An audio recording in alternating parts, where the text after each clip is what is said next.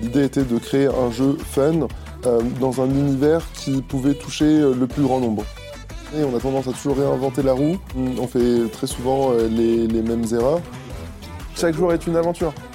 Et d'une opportunité business qui te donne la boule au ventre. Le Crypto Daily. Mon nom est Benjamin Cohen.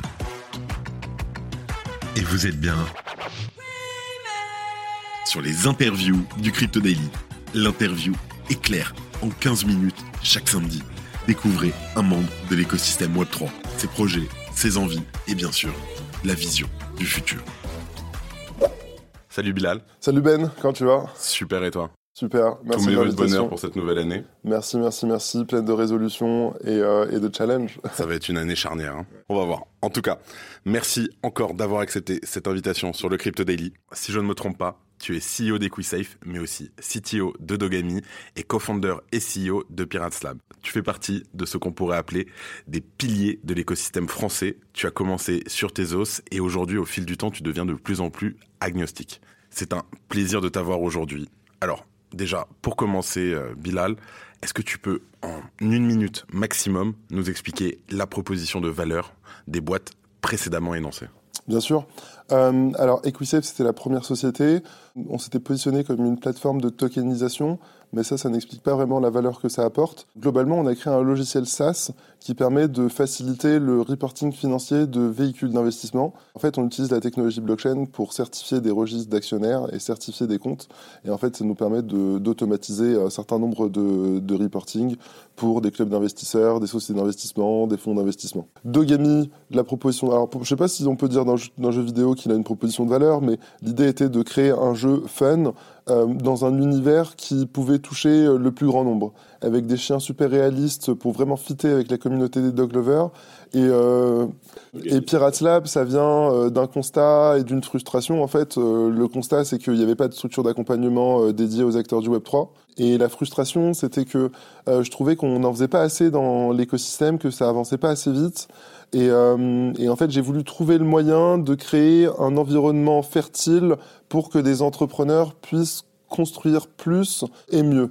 Et pour ça, bah, en fait, on, on a créé ce modèle chez Pirates Lab où il y a des gens comme moi, et Thomas et, et les employés de Pirates Lab qui ont une certaine expérience dans le Web 3, euh, qui viennent agir comme des CTO as a service pour différentes boîtes de l'écosystème qu'on incube ou dans lesquels on investit pour les aider à faire euh, beaucoup moins d'erreurs sur euh, tu vois ce 0 to 1 où la technologie est super critique et puis euh, la frustration de de pas être assez accompagné sur tous les sujets euh, connexes à l'entrepreneuriat euh, qui sont tu vois la partie HR, la partie juridique, euh, la partie reporting financier pour les investisseurs et du coup chez Pirates Lab, on a mutualisé ces trois fonctions support pour toutes les boîtes afin que euh, bah, les fondateurs avec qui on s'associe ou dans qui on investit puissent se vraiment focaliser sur le développement de la boîte et pas perdre 20 à 30% de leur temps euh, sur du corporate et de l'administratif. C'est ça, ok, c'est super parce que effectivement, faut l'avouer, les CTO, c'est quelque chose de demandé. Avoir de, de bons CTO qui ont déjà euh, fait leurs preuves, c'est toujours un énorme plus pour une boîte euh, qui est en train d'être incubée. C'est Clairement, ça fait la différence. Euh, moi, je le vois, et, enfin, je l'ai vu au fur des 4-5 dernières années, on a tendance à toujours réinventer la roue. On fait très souvent euh, les, les mêmes erreurs. Et comme tu l'as très bien dit, la partie technique est toujours la partie la plus recherchée, la plus critique. Et voilà, on a voulu créer ce modèle où euh, euh, bah, des gens qui avaient cette expérience-là puissent venir euh, aider entre un mois et un an. Tu vois, typiquement, j'ai passé plus d'un an quasiment chez Dogami, euh, de sa création jusqu'à septembre dernier. Donc, euh, ça faisait même un an et trois mois. Mais il y a d'autres boîtes où on vient pendant un mois et on leur donne un gros coup d'accélération pour qu'ils puissent sortir le MVP le plus vite possible et tester bah, la solution. quand es-tu devenu passionné par la blockchain? Ma première interaction avec la blockchain, j'étais en L3. Alors moi, j'ai fait une licence de physique à la fac, et à la fac, il y avait une Fab Lab. Donc c'est un laboratoire de physique, euh, chimie, électronique, euh, où tu pouvais y aller euh, quand t'avais pas cours de physique, chimique, électronique. Et en fait, il y a des mecs pas trop loin qui sont en train de connecter des Arduino entre eux. Donc des Arduino, c'est des mini-ordinateurs qui servent à, à paramétrer des robots. Des Arduino entre eux pour miner du Bitcoin. Et en fait, je suis attiré par la curiosité hardware de ce qu'ils sont en train de faire. Tu vois, j'avais l'impression de voir euh, de, de MacGyver qui est en train de, de bidouiller des trucs que je comprenais pas et je savais pas ce qu'il allait faire, mais ça semblait être euh, assez impressionnant. Je parle avec le mec, le mec m'explique euh, le, le- le délire, il est en train de miner du Bitcoin, c'est une monnaie électronique, c'est de l'or digital, blablabla. Franchement, j'ai rien compris. Euh, en tout cas, j'ai pas été sensible à l'approche philosophique derrière Bitcoin juste à l'approche très hardware de euh, connecter des câbles entre eux et de créer de la monnaie virtuelle. Donc ça, c'était la première fois que j'ai interagi avec du Bitcoin. Et après, là où je suis vraiment devenu passionné, alors j'ai toujours été passionné d'entrepreneuriat et j'ai toujours su que je voulais monter ma boîte et que je monterais une boîte dans la tech, mais je savais pas laquelle. Et mon background de physicien et de mathématicien me prédestinait plus vers une carrière de data scientist ou de machine learning engineer. Et donc la question, c'était comment utiliser la data science et le machine learning pour trouver une application innovante. Et en fait, je me suis trouvé un peu congestionné dans, dans ce parcours-là parce que il y avait trop d'offres d'emploi de, data scientist, mais qui nécessitaient pas euh, les skills et la formation que j'avais, c'est-à-dire un master de mathématiques. Euh, globalement, une fois, je me souviens, j'avais vu une, job offering de data scientist où il fallait savoir utiliser Dataiku. Pour moi, Dataiku, c'était pas un, outil de data science, c'est un outil de data analytics, mais tu pouvais euh, builder des modèles, etc. Et, et, donc, je me suis dit, putain, merde, je peux pas faire ça, j'ai pas l'impression d'avoir un competitive edge dans ce domaine-là. Et le domaine où c'était le plus le Far West qui commençait un peu à émerger, c'était la blockchain. Et je comprends assez rapidement que, en fait, je peux utiliser la blockchain pour résoudre un problème très spécifique qu'avaient les fonds private equity chez Rothschild, où j'avais eu la chance de travailler pendant un court instant. Et en fait, euh, donc, pour redonner un petit peu de contexte, quand j'étais chez Edmond de Rothschild, j'avais travaillé sur un outil pour euh, automatiser le deal sourcing des fonds de private equity. Donc, j'avais créé un outil qui scrapait Internet, qui recoupait plein d'informations et qui globalement disait à Rothschild dans quelle boîte il devait investir en premier. Et en fait, euh, il y a eu le RGPD qui a émergé et je, ça marchait plus. Parce que sur le papier, c'est intéressant quand même. Ah ouais, enfin, ça a marché une ou deux fois, hein, je te rassure. Euh, c'est juste qu'après, il y a eu le RGPD et il y avait des sites qui avaient des anti-scrapping policies, je récupérais plus la donnée, les modèles tournaient plus et ça te donnait plus les insights qu'il fallait. Et, euh, et c'est là où je comprends qu'en fait, on peut utiliser la blockchain pour résoudre ce problème-là, euh, parce que les fonds, ils achètent quoi? Ils achètent des titres.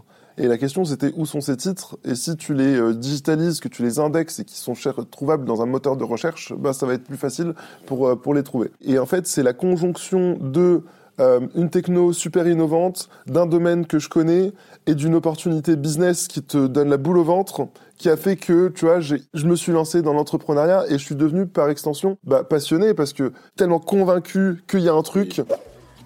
Si tu aimes le daily, sache qu'une note et un commentaire nous aident énormément. Aussi, si tu ne veux rien rater de l'actualité, abonne-toi. Qu'est-ce qui te motive le matin à te lever et à aller travailler? Ce qui me motive le plus, c'est le sentiment d'être libre, mais pas au sens libre, je fais ce que je veux, plutôt libre parce que euh, tous les jours, je suis confronté à des trucs auxquels je n'aurais pas été confronté si j'avais été employé. Je m'explique, ça peut être euh, bah, travailler dans différentes industries, on a une galerie d'art à Barcelone, donc euh, un jour je suis curateur, euh, un autre jour je fais de la finance décentralisée avec notre équipe DeFi chez Pirates Lab, un autre jour euh, je fais du jeu vidéo avec Dogami, un autre jour je fais du commercial avec EquiSafe. T'as pas assez de jours dans une semaine. Exactement. Donc en fait tous les jours je fais quelque chose de différent et au sein de ces jours-là, bah, tous les jours je suis confronté à quelque chose de nouveau. Je suis confronté au patron d'une grande boîte financière quand je discute avec EquiSafe. C'est assez thrilling, exaltant de, discuter avec des gens qui sont entre guillemets high level, euh, des experts reconnus dans leur domaine et que les mecs veulent bosser avec toi. Super intéressant quand je suis avec euh, des mecs qui ont passé 25 ans chez Ubisoft euh, et qu'on est en train de faire un, brainstorming sur comment créer le mécanisme de breeding dans, Dogami. Je suis, je suis fasciné parce que quand je suis, je fais le curateur d'art pour les Art House, notre galerie à Barcelone, bah, un jour, je suis avec l'artiste français qui a été le plus vendu par Christie's. Un autre jour, je suis avec le, le DJ que j'allais écouter quand j'étais petit à Goria euh, pour essayer d'organiser de, une, une, une, expo chez nous. Euh, donc en fait, tu vois, chaque jour, je fais des trucs que je considère ouf. Chaque jour est une aventure. Et, et c'est vraiment ce sentiment qui me fait que je me lève le matin, et je dirais même plus, qui fait que j'ai du mal à dormir. Parce que moi, je fais des journées de quasiment 12 heures, tu vois, de, de 8 heures à, à 2 heures du matin, euh, je suis en train de taffer quasiment. Donc, euh, et, et c'est ce qui me permet le soir, tu vois, quand je rentre chez moi, ben en fait, euh, ma journée, sais quoi? Le matin en général, j'ai un petit déj, euh, je suis au bureau, j'ai un déj le midi, je suis au bureau l'après-midi au moins jusqu'à 19h. Euh, j'ai peut-être un dîner ou un verre, euh, tu vois, pour euh, connecter, entretenir mon réseau, voir des copains. Et puis après, je rentre chez moi après bouffer, il est peut-être 21h, 22h. Et là, j'ai 200 mails à me taper, en fait, tu vois. Donc, euh, je me tape mes 200 mails de 22 à 2 heures du mat. Mais il faut avoir du courage, tu vois. C'est, il est dur à tenir. En fait, il est dur à tenir quand tu te poses la question parce que tu te dis, ouais, je suis pas en train de m'amuser autant que mes copains, etc. Foncièrement, non. Je suis trop content, mec, que je réponds à des mails. euh, je sais que j'ai un impact immédiat dans chaque chose que je fais. C'est ça aussi le deuxième truc, c'est que je vois l'impact que je fais, tu vois. Genre, j'ai envie de lancer un projet, fédère des gens, euh, on trouve des partenaires, on trouve des financements, on crée une boîte, bam, il y, a- il y a un truc, tu vois. Merci, euh, merci pour cette réponse euh, touchante, Bilal. Quel a été pour toi le plus grand défi que tu as eu à, relever dans ton rôle euh, aujourd'hui? L'entrepreneuriat, c'est vraiment un ascenseur émotionnel, tu vois? Parce que tu commences avec beaucoup de naïveté, d'ambition, puis tu es confronté à, des choses très difficiles, tu vois, genre t'as plus de trésor, tu dois démontrer un product market fit, c'est-à-dire de l'attraction, des clients qui payent pour ta proposition de valeur que tu énonces. C'est pas facile, surtout quand tu es une petite start-up, euh, donc les mecs ils te disent ok c'est intéressant, mais tu es quand même une petite start-up, donc et si tu mourais dans un an, qu'est-ce qui se passe? Donc en fait, tu vois, les deux premières années de, ton entrepreneuriat sont très difficiles parce que euh, même si tu as une bonne proposition de valeur, les gens savent pas si tu seras encore là dans, dans, un an, et donc du coup ils se disent putain, je vais pas commencer à modifier mes process, euh, utiliser ton logiciel, euh, alors que dans un an tu seras peut-être plus là, tu vois. Donc c'est très très très très très difficile de, de, faire du business, et, ça c'est, on va dire, les interactions extérieures. Après tu as les interactions internes, des mauvais recrutements que tu fais, euh, des visions entre euh, les fondateurs, les managers, les membres de l'équipe, euh, apprendre à avoir du savoir-être et du savoir-faire avec les différentes personnes autour de toi pour euh, les emmener dans la bonne direction, c'est très très difficile. Il y a eu deux moments qui ont qui m'ont vraiment éprouvé. Le premier, c'est quand j'ai fait un mauvais recrutement et que ça s'est un peu mal passé, que je me suis retrouvé au prud'homme. Et ça, ça m'a vraiment pesé. Et le deuxième, c'est quand j'ai dû moi-même payer les salaires de tous mes employés pour me donner un mois de plus, qui d'ailleurs a fait toute la différence. Sur la partie des prud'hommes, euh, sans rentrer dans le détail, j'ai- recruté un, ami d'amis, j'avais beaucoup d'es- d'espérance, ça s'est mal passé, des égaux qui se sont mis entre les deux, du coup un- un- une envie, tu vois, nocif l'un envers l'autre, et, euh, voilà, ça a créé euh, une sorte de contentieux et un, processus juridique qui était, relou. Et la deuxième, c'est euh, EquiSafe, décembre 2020, j'ai une term sheet pour lever euh, 2 millions d'euros et je me fais planter. Et donc, du coup, euh, j'apprends le 30, jan- le 30 décembre que je vais pas lever 2 millions d'euros. Et il me reste euh, un mois de renouer. Décembre 2020. Un mois de renouer. Comme quoi, tu vas voir la suite, parce que ça a fait toute la différence. Parce qu'en 4 mois, la situation, elle, a totalement changé. Donc, on est décembre 2020, je fail une levée de fonds. Euh, en fait, je, je peux payer les salaires de décembre, il me reste 3000 euros dans le compte en banque. Du coup, pas trop de solutions. Ma solution, c'était cette levée de fonds en cours. Et je me dis, bon, ok, j'ai loupé cette levée de fonds avec ce, ce, lead in- ce VC. Euh, je vais essayer de, de donner le temps de refaire une levée de fonds avec des BA. Et donc, en fait, euh, de 3000 euros, euh, je mets euh, 15 000 euros de ma poche, je paye les salaires en fin janvier. Et en fait, ça me donne janvier-février pour relever des fonds. J'arrive à relever des fonds. J'ai une illumination. Je fais pivoter le modèle d'EquiSafe parce que jusqu'à présent, on essayait de former des gens à utiliser notre logiciel. Et en fait, quand on faisait ça, il y avait beaucoup de, de churn, c'est-à-dire qu'ils arrêtaient d'utiliser notre logiciel parce que euh, la meuf qui était formée utilisait la méthode traditionnelle pour faire le back-office et notre logiciel en même temps. Et donc, du coup, elle retombait dans ses vieux retranch- retranchements et elle réutilisait de moins en moins le logiciel. Donc, on avait un problème de, rétention, en fait. Et, et, et là, j'ai l'illumination de dire, en fait, on va pas vous former à utiliser votre compte, on va gérer votre compte pour vous. Et du coup, ils ont plus la complexité de la plateforme, à savoir comment l'utiliser, quelles sont les features, où cliquer. Et là, on a un énorme product market fit. C'est-à-dire, je sais quoi dire, à qui le dire, pour closer le mec avant de raccrocher. C'est ça un product market fit. Et du coup, bah, quand tu sais quoi dire, à qui le dire, pour le closer avant de raccrocher, bah, en fait, tu congestionnes le pipe pendant trois mois en une journée, en fait. Tu vois? Et à partir de là, de la thune dans EquiSafe, je lève avec les BA, euh, le pipe est blindé pendant trois mois. Et en fait, euh, c'est là où je me dis, euh, OK, product market avec EquiSafe, ça fait de la thune, c'est tout, tout est redevenu stable. Évidemment, j'ai récupéré mes, mes 15 000 euros que j'avais réavancés à la boîte. C'est qu'en fait, je me, je me rends aussi compte que, à ce moment-là, j'étais entrepreneur depuis trois ans et j'avais réussi à mettre en place que deux belles stratégies qui ont vraiment fait la différence dans le développement de la boîte. Et euh, la première, c'était Anna, l'opération qui a lancé EquiSafe à Boulogne-Billancourt, l'hôtel particulier où on a fait la transaction pour 6,5 millions d'euros. Pourquoi je dis euh, ça a pris quasiment un an? Parce qu'en fait, il faut trouver le bien, il faut trouver l'acheteur, il faut trouver le vendeur, il faut trouver le notaire, il faut trouver l'avocat qui, qui, qui vont te suivre, il faut trouver le lieu où tu vas faire l'événement, il faut inviter tout le monde et préparer la communication. Donc en fait, faire converger toutes ces trajectoires pour que euh, il y, euh, y, ait une breaking news qui te donne une exposition qui te propulse, ça prend un an. Et du coup, quand je découvre ça, je me dis, attends, mais euh, ça veut dire que quand j'aurai 46 ans, j'aurais pu mettre que 15 stratégies en place? Et là, d'un coup, je me sens archivieux. Et je me dis, attends, mais c'est pas possible. 15, enfin, tu vois, 15 stratégies, ça me semblait insignifiant. Pour un mec qui veut, tu vois, entreprendre, itérer, essayer des trucs, euh, et du coup, je me dis, mais comment je peux démultiplier ces 15 stratégies? Et en fait, la réponse, c'était de trouver le moyen de paralléliser. Et c'est exactement ce que j'ai réussi à faire avec Pirates Lab, quand je te disais de créer ce terreau fertile, c'est-à-dire mettre en place les outils pour qu'on puisse paralléliser, compartimentaliser euh, les, euh, les, skills et avoir une approche très très très agressive.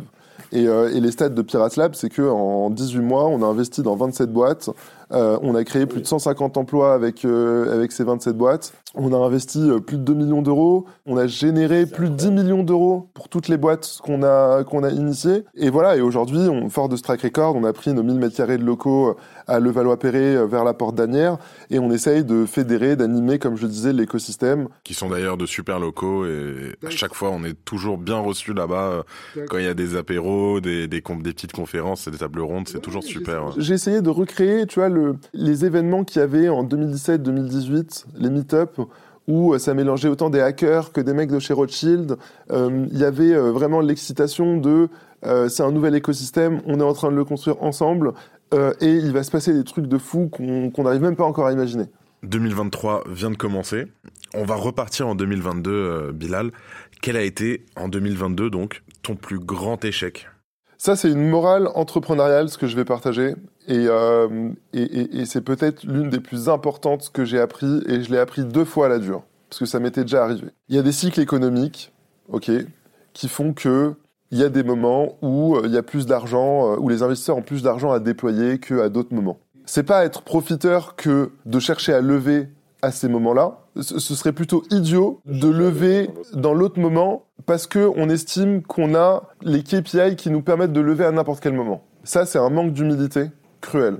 Je me souviens avec EquiSafe, il y avait un investisseur qui nous avait proposé 100 euh, 000 euros et avec Dogami, on, on aurait pu lever euh, plus de 20 millions d'euros à un moment donné. Et en fait, on a dit non, on vient de sortir d'une levée de fonds, euh, on n'a pas envie de le refaire tout de suite, on a les KPI pour réussir plus tard, et en fait on aurait pu lever euh, plus de 20 millions d'euros en mars 2022. Or, on n'a pas profité de ce momentum, et on a commencé à lever euh, l'été après Terra Luna, et on a closé après FTX en serrant les fesses. C'est vrai que vous venez d'annoncer une, une... une seed extension. De 7 millions en plus qui monte à 14 millions, c'est bien Exactement, 14 millions total. Et quand il y a de l'argent sur la table, il faut jamais cracher dessus. Il faut jamais euh, avoir le manque d'humilité de dire on va pouvoir faire mieux après. Oui, peut-être, mais là, t'as rien à perdre et tout à gagner à prendre l'argent qu'on te propose, en fait. Et, vraiment, ça a été re-straightful. Hein. Pourtant, Dogami, c'est un, entre guillemets un succès incroyable. Hein. On a tout bien fait depuis le début. Et en fait, le, le dernier semestre de la levée de fonds était super éprouvant, alors que ça aurait dû être la cerise sur le gâteau.